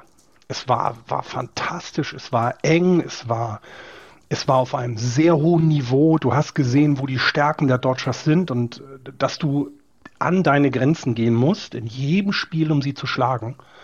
Und es macht einen so, es macht so Hoffnung, dass, dass, dass die Playoff-Serien gegen die Dodgers genau so werden. Dass, dass jedes Team, das gegen die Dodgers spielt, ans Limit geht, weil dann müssen sie beweisen, was sie können und sie können sehr viel. Ähm, auch wenn jetzt ähm, die Mets diese Serie mit 2 zu 1 für sich entschieden hat. Ja, klar. Aber es war nur eine Dreier-Serie, keine Fünfer- oder Siebener. Hm. Und es ist einfach, es war alles dabei. Ne? Also im letzten, im, im zweiten Spiel oder im ersten Spiel ja schon angekündigt wurde, dass wenn äh, Edwin Diaz auf dem Mount gehen muss, weil es so eine Safe-Situation gibt, dass dann das, das sein Lied, ähm, the, the, Trumpet hier, wie auch immer, Trumpet, wie mhm. auch immer das heißt, ähm, dass das dann live im Stadion gespielt wird von dem Künstler. Das heißt, die Mets haben diesen Typen eingeladen ins Stadion. Der saß da im ersten Spiel, hat das erste Mal Baseball geguckt, weil er Australier ist und er Cricket spielt oder Cricket guckt. Haben ihn dann auch interviewt, das war drumherum, dann ne? musste er nicht. Diaz musste nicht auf dem Mount. Und dann im zweiten Spiel wird das live eingespielt. Ja, Alter, das, das war der Hammer. Also ernsthaft, da habe ich Gänsehaut bekommen, obwohl ich, ich, weder was mit dem Mets noch mit den Dodgers zu tun Und es hatte so viel mit Playoff Baseball zu tun, weil im, mhm. im dritten Spiel ist er im achten Inning ist Edwin Diaz auf den Mount gekommen und hat für die letzten zwei ausgesorgt, als zwei Mann on Base waren von den Dodgers und sie brauchten, äh, sie brauchten einen, ähm, einen, einen Pitcher, der in dieser Situation halt die Aus besorgen kann und das hat Edwin Diaz gemacht und dann hat im neunten Adam Ottavino für den Save gesorgt. Das war Playoff Baseball par excellence. Das war geil. Das hat mir großen Spaß gemacht, das zu gucken und ähm, sowas will ich im Oktober dann sehen. Also Edwin, Edwin Diaz, wie er ins Spiel gekommen ist, und dann Gavin Lux mit einem 103 Meilen Fastball nach Hause geschickt hat, wo, wo, du gedacht hast, okay, okay, ist ja gut, beruhig, ey, beruhig dich. So. Wo, wo, wo du, also wenn das jetzt Hollywood gewesen wäre, dann würden aus dieser, aus dieser Laserkanone, aus dieser, ähm, aus dieser Radarpistole würden halt so Funken sprühen halt bei, bei 103 Meilen, wo du halt denkst so, ja, alles klar. Und wie dann das Stadion komplett steil gegangen ist. Ah, Ja, Das war schon- Jetzt überlegt, ne? bitte? Mitte, Mitte, Ende Oktober, siebtes Spiel oder sechstes Spiel, fünftes Spiel. Fünftes Spiel müsste es dann ja sein in einer Serie gegen die Dodgers. Äh, ich glaube, das wird richtig gut. Da freue ich mich wahnsinnig drauf. Tatsächlich. Also weil Also auch das- Mets finde ich, finde ich, das Publikum ist nochmal anders. Also wir, wir haben es ja letztes Jahr auch gesehen bei den, bei den Braves. Das war, war auch eine super Serie gegen die Dodgers und das Publikum in Atlanta ist auch komplett steil gegangen. Also absolut. Aber ich hab, weiß ich nicht, bei den Mets wirkt es immer noch so ein bisschen anders. Nicht, ja, weiß nicht warum. Vielleicht, weil sie nicht diesen Tomahawk Gesang da machen. Vielleicht ist es das, keine Ahnung. Aber es ist tatsächlich, das macht echt Geschmack auf diese, diese Postseason. Es, Ja. gibt, es gibt keinen besseren Walk-on-Song als dieses, äh, diese, diese Trompete. Also Es ist äh, wirklich. Und dass die Nationals da natürlich einen Field Day haben, wenn sie zwei von drei gewinnen, ist auch klar. Aber es gibt nichts Besseres als diese Trompete. Und das war Gänsehaut-Moment. Ja. War es war's tatsächlich Narco heißt der Song übrigens. Ja, genau. Timmy Ach, Narco. Trumpet Narco. Ja, genau, er, genau, er heißt Timmy Trumpet und der Song heißt Narco, genau. Genau. Ja, ja, Ja. Da gab es dann auch ähm, bei den Mets, ähm, als sie, naja, ich meine, die Mets hatten jetzt äh, eine Serie gegen die Nationals, wo vielleicht ist es, vielleicht ist es sowas, weißt du, du kommst aus so einer zwei Spiele von drei gegen die Dodgers, gewinnst du und dann kommst du gegen die Nationals. Vielleicht ist es so sowas, was man im europäischen Fußball als Europapokalmoment bezeichnen würde, weißt du? Du hast so dieses Highlight, du bist so pumped und dann musst du gegen die Nationals spielen und verlierst zwei von drei, zweimal sehr, sehr harte 7 zu 1 Niederlagen gegen die Nationals. Und äh, Andreas, du hast dann einen Tweet der Nationals rausgegraben. Das ähm, haben wir gerade eben drüber gesprochen. Entschuldigung. Achso, schon. Entschuldigung. Oh, sorry. Ja. Alles gut. Bremst mich doch ein, bevor Nein, ich Problem. dir Der- Kopf Aber das, was du vorher rede. gesagt hast, na, aber das, was du vorher gesagt hast, das fand ich hier sehr wichtig. Ne? Also du spielst, du, du gewinnst diese Serie gegen die, gegen die Dodgers und spielst dann gegen die Nationals. Okay, dann, also ne, das Playoff-Rennen ist immer noch eng. Wir haben gesagt, verlieren die Mets gegen die Dodgers die drei Spiele, dann sind sie nicht mehr Erster. Und das, und das nach der Saison, die, wie es alles angefangen hat, wie gut sie waren und wie viel sie geführt haben. So, und dann verlierst du diese zwei Spiele gegen die, die Nationals. Zeigt eben auch, dass die Mets nicht die Dodgers sind, weil die Dodgers danach einfach weiter gewinnen. Und die werden auch bis zum Ende weiter gewinnen, weil die ein, ein 48-armiger Oktopus sind, die, die alles kaputt machen. Und das sind die Mets eben halt noch nicht. Sondern die Mets müssen jetzt in ihren Spielen gegen so Teams wie die Dodgers wirklich ans absolute Leistungsmaximum geben, mental wie phys- physisch. Und dann brauchst du Pause. Und das geht halt eben nicht. Und dann kommen die Nationals und in der Pause wirst du halt dann von den Nationals ja, zweimal hintereinander 7-1 finde ich dann auch sehr krass verprügelt. Ne? Also das ist schon noch ein Unterschied. Und ich glaube, das ist, das ist jetzt nicht eine Implikation für eventuelle Serien im Playoff und bla bla bla, das will ich gar nicht sagen, aber es zeigt eben wieder, wo der Unterschied zwischen diesen beiden Teams sind. Oder ist, sind, ist. Hey. Habt ihr denn auch schon über Atlanta gesprochen? Nein, noch nicht. Noch nicht. Dann Da müssen wir das jetzt machen. Kennt ihr Spence Strider? Spencer Strider. Ja. Ja. Mhm. Spencer? Ja. Verdammt. Habe ich mir falsch aufgeschrieben. Ja, den muss man Mann. kennen, weil wenn man ein bisschen Baseball geguckt hat, kommt man an dem gerade nicht vorbei. Und ich habe ich hab den Namen falsch aufgeschrieben. Meine Güte. Ich glaube, ich habe ihn schon sogar schon kommentiert dieses Jahr. Ja. Äh, hat einen neuen Rekord aufgestellt. Äh, 16 Strikeouts, äh, Strikeouts in einem neuen Inning-Spiel als Rookie äh, ist ein äh, Franchise-Rekord für die Atlanta Braves. Hat es noch nie gegeben in der Geschichte. Herzlichen Glückwunsch. Was man, was man bei den Braves, finde ich, nochmal hervorheben muss, weil da Spieler waren wie Maddox, Tom Glavin und so weiter. Also die hatten ja auch schon mal Werfer, die recht gut waren. Tja, ist ja nicht so, dass die Atlanta Braves nicht mal eine Tradition von guten Pitchern hatten. Ne? ne? Und dass dann jetzt einer kommt und als Rookie 16 Strikeouts, das ist sehr beeindruckend und ähm, weiß nicht, ob Pitcher ins Rennen um Rookie of the Year reinkommen, aber das hat, hat schon, ähm, da hat er schon mal geklingelt, also an, an der Tür für Rookie of the Year. Finde ich fan fantastische Leistung von ihm. Ja. Der, und er reiht sich dann ja auch wieder ein in ein Pitching, was wieder überragend ist mit Max Fried, mit Kyle Wright, er dann auch. Ähm, auch das, die Atlanta Braves haben irgendwie seit, äh, seit 1. Mai oder seit Mitte Mai 64 zu 29 oder so haben sie gespielt. Mhm. Ähm, das ist ähnlich wie letztes Jahr, noch auf einem, auf einem besseren, auf einem höheren Niveau als letztes Jahr. Letztes Jahr haben sie irgendwie bis zum Mitte August gebraucht, um überhaupt auf 500 zu sein. Dieses Jahr sind sie auch wieder schwach gestartet, aber im Moment auch das eine gut geölte Maschine. Und gerade diese Mets Dodgers Serie ähm, hat hat ja gezeigt, wer so ein bisschen die Alpha-Tiere sind in der, in der Liga. Aber ich traue den Atlanta Braves wieder den Spielverderber in diesem ja, Jahr für beide Teams auch. zu.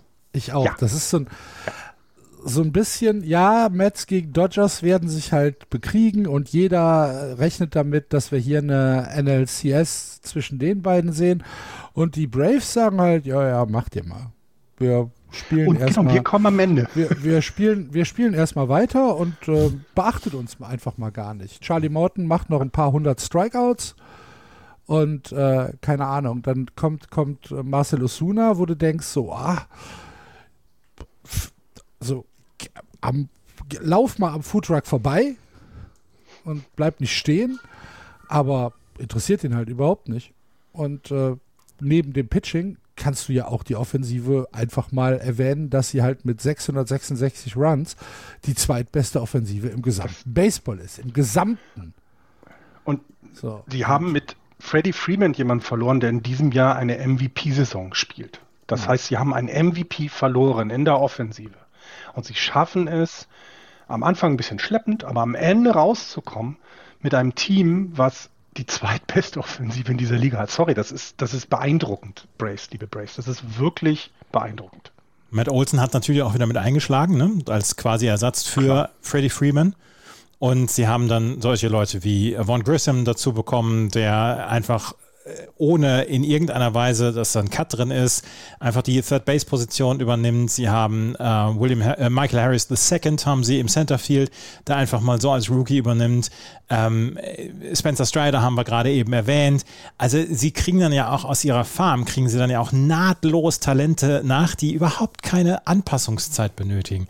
Und das macht die Atlanta Braves in diesem Jahr und im letzten Jahr dann ja auch, da haben sie ja auch relativ gut gespielt bis zum Ende der Saison, äh, macht, das, macht das sehr, sehr bemerkenswert und beeindruckend, das Ganze. Ich glaube auch, dass wir hier wirklich ein, ähm, ein Dark Horse haben. Ja. ja. Und, oh, und Jake eben nicht erwartet, eigentlich sogar. List. Jake Odorizzi. Hm? Ja, ja. Äh, äh, aber nur Day to Day. Okay, gut. Ja, und ich finde bei, bei den Atlanta Braves, ne, wir haben es in den letzten Jahren ja immer gesehen, dieser, man darf wirklich nicht unterschätzen, was dir dieser, die, dieser, dieser World Series Hangout mit einem macht. Ne? Du, du hast das erreicht, was du, wofür du dein ganzes vorheriges Baseball-Leben gearbeitet hast. Und dann hast du es erreicht und ist, wenn so ein Ziel erreicht ist, vielleicht ist es etwas schwieriger, sich für die nächste Saison für 162 Spiele zu, zu motivieren. So, und jetzt verlieren sie dann auch noch einen guten Spieler. Und ja, dann hast du auch ne, Ronald Acuna Jr. über das ganze Jahr noch nicht richtig fit gewesen. Du hast, du hast immer mal auch so ein bisschen was von außen reinkommt in das Team. Ne? Also das ist alles so ein bisschen nicht, ja, nicht, nicht, nicht, nicht klar und deutlich auf alles reingelegt. Und du schaffst es, dass alle sich weiter motivieren. Und du schaffst es, dass alle ja jetzt zum Ende hin ihre Topleistung finden, plus die jungen Leute, die du, ähm, die du ange, äh, angedeutet hast, schlagen auch sofort ein. Das ist, das ist schon nicht mehr mehr ein Dark Horse, das ist eigentlich das hellste Dark Horse, was es gibt, finde ich. Ne? Die Braves sind echt nicht zu unterschätzen. Der Schimmel unter den Dark Horses. Ja, so. Da hast du so. doch schon einen wunderschönen, einen wunderschönen Spruch für, für die Kachel. Die Atlanta Braves sind der Schimmel unter den Dark Horses. Unter den Dark Horses. Hervorragend. Und, und wenn man das sich jetzt anguckt, was weiter in den anderen Ligen angeboten wird an Teams, außer die Dodgers, ich sehe die Braves wesentlich stärker als die Padres. Ich sehe die Braves äh, doppelt so stark wie alles, was aus der Central kommt, auch wenn St. Louis einen Top-Job macht. Das ist absolut krass, dass du in der National League East in diesem Jahr zwei Teams hast, die locker das äh, NLCS erreichen können. Das finde ich, finde ich echt gut. Ich habe halt Angst vor St. Louis. Dass das die 700 auf einmal dann im, im NLDS-Game kommt von mhm. Albert Pujols. Tatsächlich. ähm, ja, gut. Mehr, also über die Phillies, die Marlins und die Nationals. Ach, vielleicht doch noch ein doch Satz zu den Nationals. Nein, so, die Phillies. Zu, die Phillies. Doch zu diesem, zu diesem verdammten Tweet. Leute, ihr seid, ihr habt ein Spiel weniger gewonnen als die Pirates. Vielleicht solltet ihr gar nicht mehr tweeten im Moment. So. Und gerade nicht sowas. Ich fand's lustig. Ja, ich, ich war's auch. Aber, ja. aber die Phillies müssen ja schon in der Crunch-Time mit reinnehmen, wenn es um die äh, Wildcard geht. Ne? Also haben jetzt etwas schlecht, aber sie sind immer noch mit dabei. Sind ja, immer okay. noch mit dabei. Und das finde ich, das finde ich bei dem, wie sie im Moment insgesamt raus sind. Also sie haben 73 Siege, 61 Niederlagen. Das ist immer noch eine gute Saison. Ähm, es zeugt auch so ein bisschen für die, für die ja, Schwäche, die quasi nach den Division-Leadern in, in, der West und, und vielleicht auch in der, in der Central und East kommen, zeigt das auch, wie schwach die National, also National League in der Breite derzeit ist. Ich finde, dass also eigentlich weiß ich nicht, ob, ob, ob das so eine tolle Leistung von den Phillies ist, jetzt diese zwei, diesen, diesen Platz da inne zu haben äh, oder noch weiter mitspielen zu können.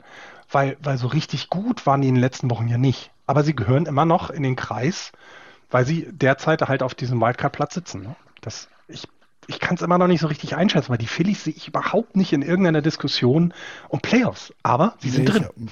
ja, hast du ja schon gemerkt, dass ich sie auch überhaupt nicht mehr ansprechen wollte.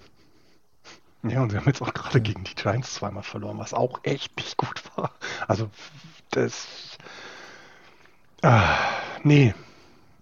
Also, ja. ich. ich äh, Andreas, wie ist dein Take zu den Phillies? Sag mal was. Der Andreas ist gerade nicht da. Der hatte. Ach so, äh, oh, habe ich verpasst, dass er, ja. Dass er kurz äh, nochmal weg muss. Aber. Du hast ja. Bitte, ich, du doch was. Du hast jetzt. du musst jetzt was. Ja, nein, aber du hast es, du hast es schon tatsächlich gut gesagt. Das Problem ist halt einfach, dass ähm, ich sie auch gar nicht in meinem Kopf so als Playoff-Kandidaten abgespeichert habe. Mhm. Ne, sondern ähm, für, für mich waren dann die Playoff-Kandidaten klar, New York, Atlanta, die Cardinals, dann hast du die Dodgers und die Padres, Feierabend. So, ah, da fehlt ja mhm. noch einer. Ah ja, die Phillies, stimmt. Aber wirklich ähm, abgespeichert als, als so ein ernstzunehmender Kandidat habe ich sie nicht. Und ich glaube, da kommen dann halt so, so Sachen, ähm, spielen da mit rein. Ähm, wenn die halt in drei aufeinanderfolgenden Spielen äh, irgendwie 13, 15, 18 Runs kassieren, ähm, denkst du dir halt nicht, okay, das ist eine Mannschaft, die die Playoffs spielt halt. Ne? Die haben mhm. jetzt letzte Woche 13-7 und 12-3 gegen die Diamondbacks verloren, gewinnen dann ein Spiel 18-2 und verlieren danach gegen die Giants 13-1. Das sieht halt, das sieht für mich halt nach Springtraining aus und nicht nach Playoff-Baseball. Mhm. Ja. Weißt du, was ich meine? Ja. Gutes, gutes, ja. äh, äh, gute Beschreibung der Situation. Das finde ich auch. Es sieht nicht ernst aus. Ne? Es sieht so ein bisschen aus wie es, wir sind noch nicht so richtig angekommen. Heißt das sieht halt aus, als wäre es halt relativ egal. Ja, ja. Und also das, deswegen, also ich und ich, ich traue ihnen halt und auch nicht so viel meine ich zu. überhaupt nicht disrespektvoll, weil die Phillies, du hast es gesagt, ja im Prinzip eine gute Saison spielen. Ist alles okay. Genau, und, und genau, eben genau. Und du hast eben auch ein paar Spieler, die du hervorheben kannst. Ne? Karl Schwarber, Moment Home Run äh, äh King der National League mit 36. Okay, alles cool. Hat also hingehauen für das, was sie von ihm wollten. Ähm, mittlerweile sind sie im, in der Offensive auch stabil genug insgesamt. Also mit 629 gescorten Runs, das ist okay. Das ist völlig in Ordnung. Aber dann kommt halt das Pitching dazu. Ne? Und es bleibt weiterhin dahin. Bullpen-Probleme wie immer. Das Starting-Pitching ist mit einem 390er ERA im Mittel, unteren Mittelfeld der Liga. Mhm. Ähm, das ist alles so, es, es, passt noch nicht ganz. Ne? Und ich finde auch, man, man kann sie dann auch einfach mal übersehen. So, so wie du es gesagt hast. Ne? Das, das passiert dann sehr schnell. Es tut mir leid. Oh Gott. Philadelphia. Nee, und vor allen Dingen auch die. Ja, vor allen Dingen, weil das ja auch, weiß ich nicht, dann also vor der Saison auch so ganz anders aussah, dass da viel mehr auch viel mehr Hoffnung in eine wirklich doch stärkere Saison noch kommt. Und gut, jetzt die Mets sehr stark gestartet und trotzdem, die Phillies waren ja trotzdem relativ lange auch weit weg. Sie sind ja immer noch zwölf Spiele 500, alles gut, aber es wirkt so noch nicht fertig. Ne? Ja, es ist wie es ist. Andreas, möchtest du noch was zu den Phillies Zu sagen? den Phillies möchte ich nicht sagen. Ich möchte mich auch gerne bei den Brewers raushalten. ja, das ist ja noch so ein Team. Das ist ja exakt das, was wir noch mehr vergessen hätten, glaube ich. Die, Brewer, die Brewers würden eigentlich fantastisch in die American League Central auch passen. Stimmt. Das, ist, das, das wäre doch mal ein Vorschlag. Wen nehmen wir denn raus aus der, aus der ja, American League Central? Kansas City. Twins. Ja, nee, Kansas City. ja. Albert Puchholz ist fünf Home Runs entfernt von 700 Home Runs und er hat jetzt seinen 695. Home Run geschlagen. Ein mehr hat Alex Rodriguez geschlagen. Habt ihr dieses Video gesehen von A-Rod, wie er Zigarre puffend da ist und sagt, äh, Albert, du wirst, kommst mir langsam nah und so. Furchtbar. Nee, das ist, wir, wir jungen Leute sagen, das ist total cringe es, also ich muss das nochmal raussuchen, aber es war ein furchtbares Video und vor allen Dingen, es war nicht live und er stammelt sich da was zurecht und, und dann denkst du, ja, Leute, kann man das nicht noch ein zweites Mal aufnehmen? Das ist. okay. Ja, also. Nee, habe ich nicht gesehen. Verlinkt das bitte. Ich muss, ich muss mal gucken, ob ich das nochmal wiederfinde. Es war auf jeden Fall, es war nicht schön. Es war nicht schön. Okay. Vielleicht war es auch nur eine Instagram-Story. Ich, ich weiß nicht, wo ich es gesehen habe. Ich habe es gehört im, im Red Sox Podcast und dann habe ich es nachgeguckt und dann war ich angewidert und dann habe ich versucht, es, äh, ich habe versucht zu vergessen und getrunken dabei. und äh, ja, jetzt muss ich nochmal wiederfinden. Aber Albert Puchholz ist jetzt nur noch einen einzigen Home Run von Alex Rodriguez entfernt und ich gönne ihm wirklich, ich gönne ihm diese mindestens zwei Home Runs, gönne ich ihm sehr. Ja, die wird er auch noch hinkriegen, glaube ich. Glaube ich auch. Also aber, bei, bei, aber der, der ja. hat gegen die Chicago Cubs einen Home Run geschlagen als ja, Pinch-Hitter. Ja, als Pinch-Hitter. Warum als St. Louis Cardinals? Du, wie viele äh, Spiele haben sie jetzt Vorsprung im Moment vor den äh, vor den Cubs? Siebeneinhalb, äh, vor den Brewers. Siebeneinhalb Spiele. Ich lasse doch Albert Puchholz, lasse ich doch jeden Tag an den Schlag, oder nicht? Ich will doch selber, dass der für die St. Louis Cardinals noch seinen 700. Home Run schlägt, oder nicht? Klar. Ja, der ist aber auch schon fast 700 Jahre alt. Der kann nicht mehr jeden Tag anschlagen. Der ist die das Age. Das darfst du aber echt nicht vergessen. Deswegen, deswegen ja. haben sie ja auch die, die Age-Position. Ja, aber allein das Warm-up ist so alt. Ich kann das nur, ich bin ein bisschen älter als ihr. Ich kann nur, kann nur bestätigen, das Warm-up ist schon anstrengend. ja, ich glaube, wir werden ihn auch natürlich Richtung, also letzten Wochen im Baseball werden wir ihn nicht so häufig als Pinch-Hitter sehen, sondern eher in der Starting-Lineup. Der, der, muss, der muss doch die ganze Zeit spielen. Ja, ja absolut. Ja. Ach, also ich würde ihn selbst, mittlerweile würde ich ihm sogar die 700 gönnen.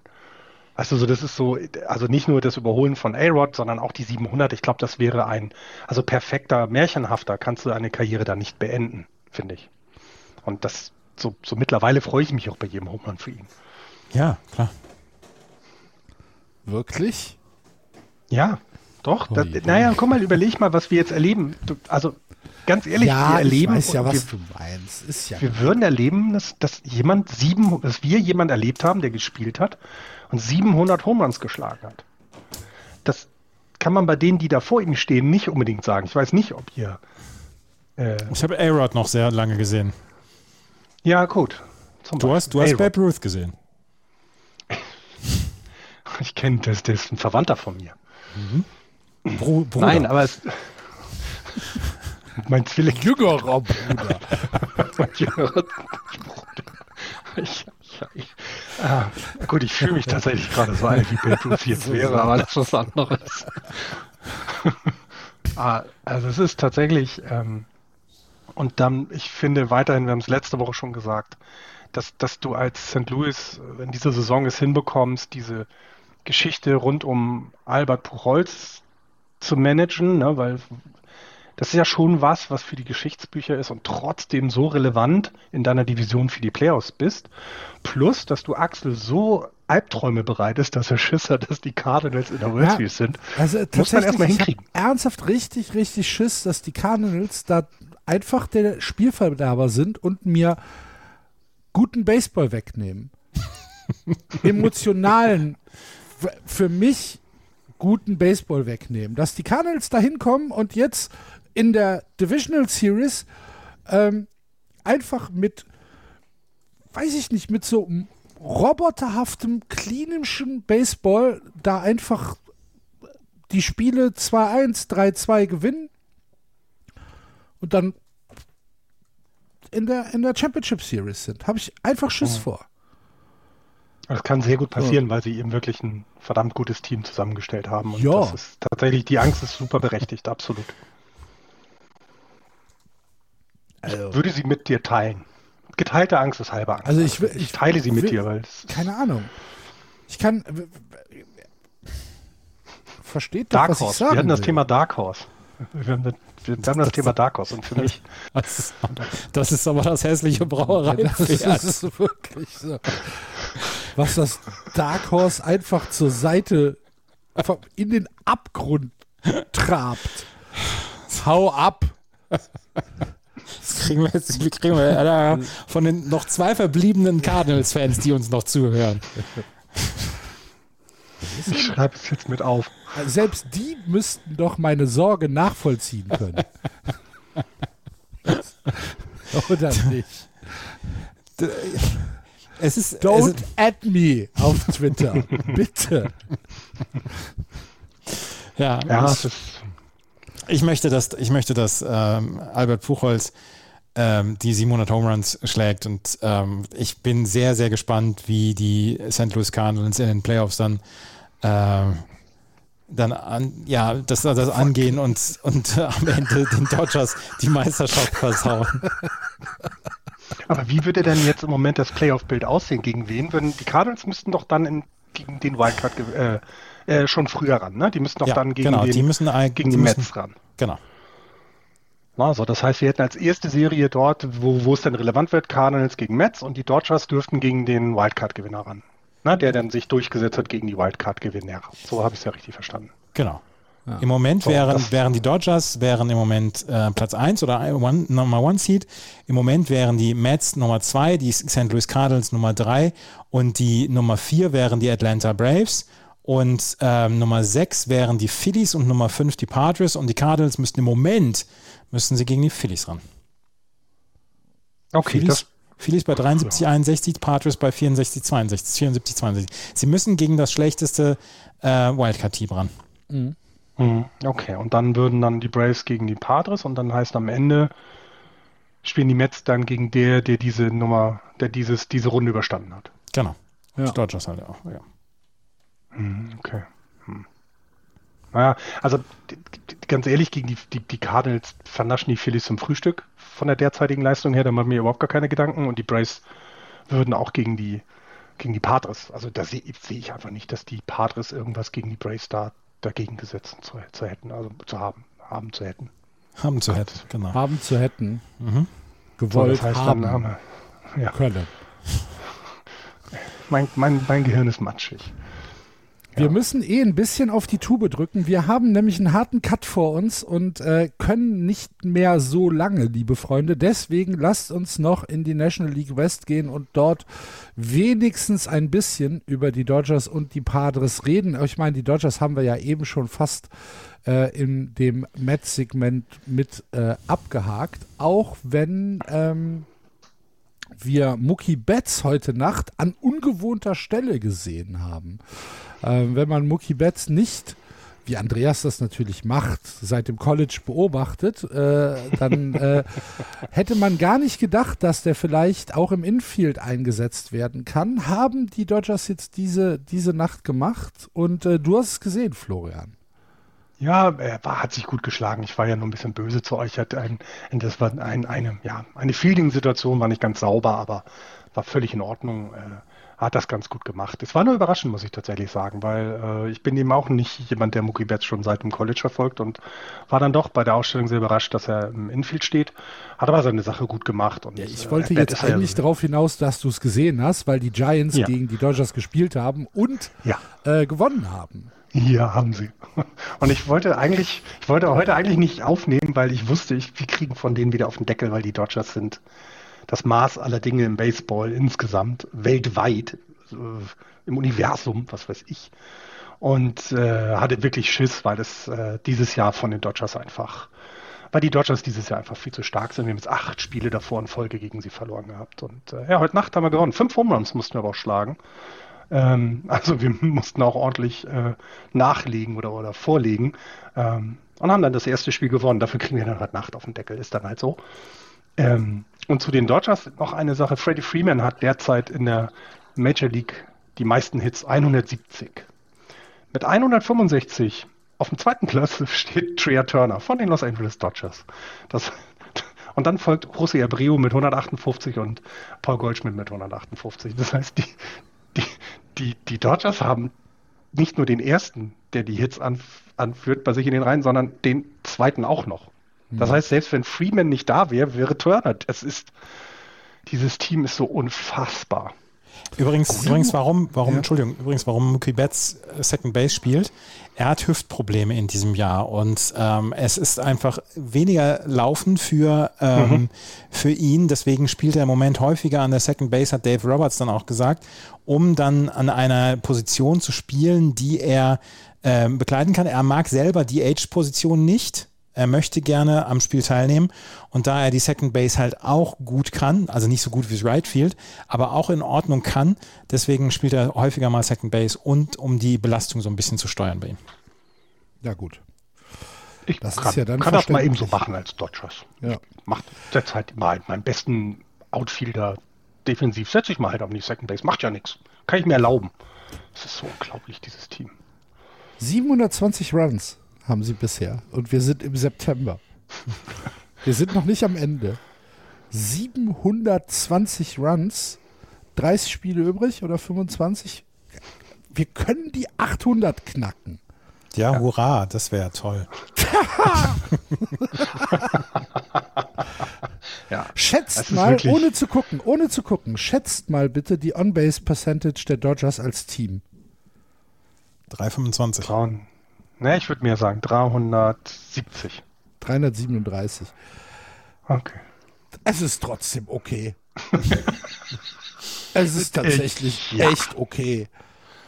Dass ja. sie halt tatsächlich in jedem Inning, in jedem Inning, in jedem einzelnen Inning haben sie Statistik, statistisch jemanden on Base. Ja. Es, es gibt kein Inning in der, in der gesamten Saison, in 161 Spielen, wo sie niemanden on Base haben, statistisch. Ja.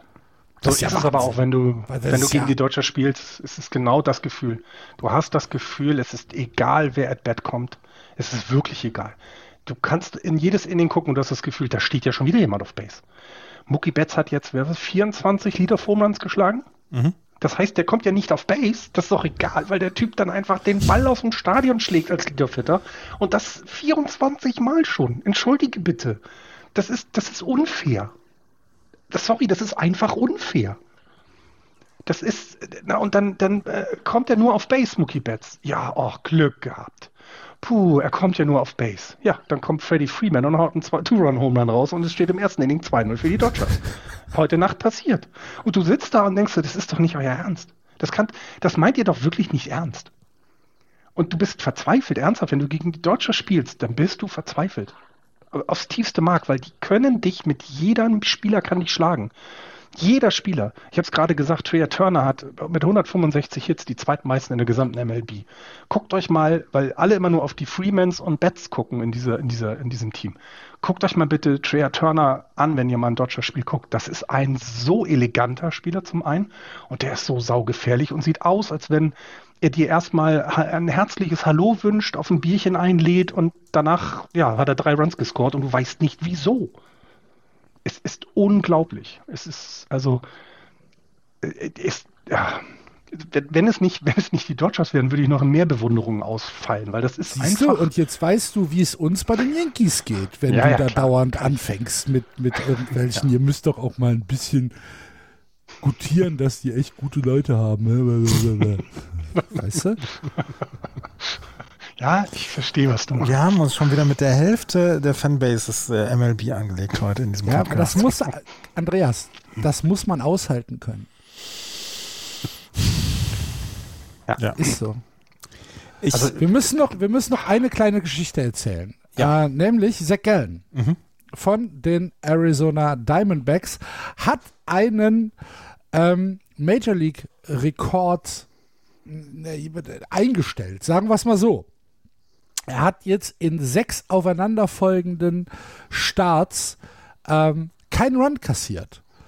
Es ist seit 41 ein Drittel Innings scoreless against und ähm, ist damit in einer sehr, sehr elitären Gruppe von nur vier Menschen. Neben ihm noch Don Drysdale 1968, Oral Hershiser 1988 und Zach Greinke 2015, die das geschafft haben.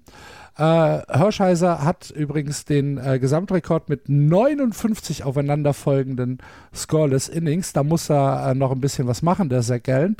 Aber sechs Starts ohne Run, herzlichen Glückwunsch. Und das für äh, die Arizona Diamondbacks. Diamondbacks. Alle drei Pitcher, die du gerade genannt hast, haben das bei den Dodgers erreicht. Mhm. Das finde ich auch spannend. Und ja, das, also Zach Gallen, immer wieder, wir dürfen ja auch nur häufiger gegen ihn spielen mit den Giants. Es ist faszinierend, wie gut er ist. Und das, das geht halt sehr unter, leider, weil er eben bei den Diamondbacks spielt. Ähm, freut mich für ihn, weil das ist mal Lob für eine wirklich tolle Saison, die er hat. Und dann äh, hat er mal die Aufmerksamkeit, die, ähm, ja, das würdigt ihn. Das würdigt seine Leistung in dieser Saison. Finde ich gut.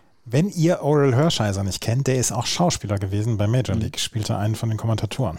Ja. Ja, ja, klar kennt man Oral Hershiser. ja, gut. Habe ich noch spielen sehen. Hat, äh, Zach Gallen hat übrigens in äh, diesem gesamten Run äh, nicht mehr als ein Base Runner äh, pro Inning erlaubt. Das heißt, es gab nie irgendwie die Gefahr, äh, dass mehr als ein Run überhaupt gescored wird. Sehr, sehr, sehr, sehr, sehr, sehr, sehr, sehr, sehr gute Leistung. Und damit eine Einstellung eines MLB-Records. Das heißt, sein nächster Start könnte tatsächlich historisch werden. Ich gucke mal gerade, wann er, wann, er, wann er spielt. Oder weiß das jemand von euch aus dem nee, Kopf? weiß ich nicht. Aus dem Kopf nicht. Weil man die Diamondbacks doch immer sehr gerne über, übersieht, weil es ja nun auch keine gute Saison mal ist. mal nach. Der Gallen spielt am Sonntag in Colorado. Uh, ist ah. natürlich. Ah, ah, ärgerlich, ärgerlich. Doof. Ey, dann, jetzt mal ehrlich, dann lass sie doch. Dann, dann, nimm doch eine andere Rotation. Ja. Ah, danach, danach, spiel, ah, danach spielen sie zu Hause gegen, gegen die Dodgers. Auch das ist, Verdammt. Ach Gott, der Arme. Ach Gott, der Arme. Das ist halt das Blöde, dass sich im, im, bei den Rockies irgendwie immer ein Ball ins Outfield verirrt und dann, Der dann einfach von, von, von, einem, von einer Unterdruckwelle getragen wird. ja, ja, das gibt's nur hier in Denver. Ja. Mann, Mann, Mann. Ja. Naja, drückt mir eben die Daumen. leid. Ja, 5 Dollar. Es gibt Tickets für 5 Dollar für das Spiel. Gellen gegen Feldner. Das ist nicht teuer. Ach. Können wir hingehen. Wenn ihr in Denver seid, guckt euch das an. Sonntag, ähm, 11. September. 9-11. Mhm. 9-11. Oh, dann wird es bestimmt auch äh, patriotisch. Gut.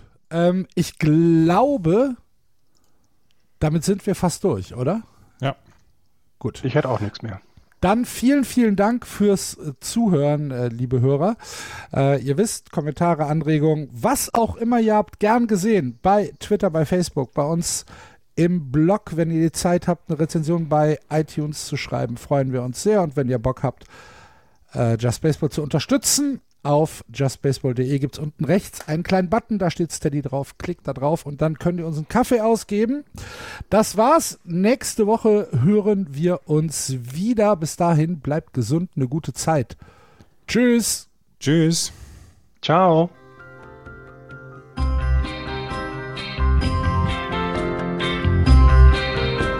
Das war Just Baseball. Ihr findet uns auf justbaseball.de bei Facebook, bei Twitter und natürlich bei iTunes.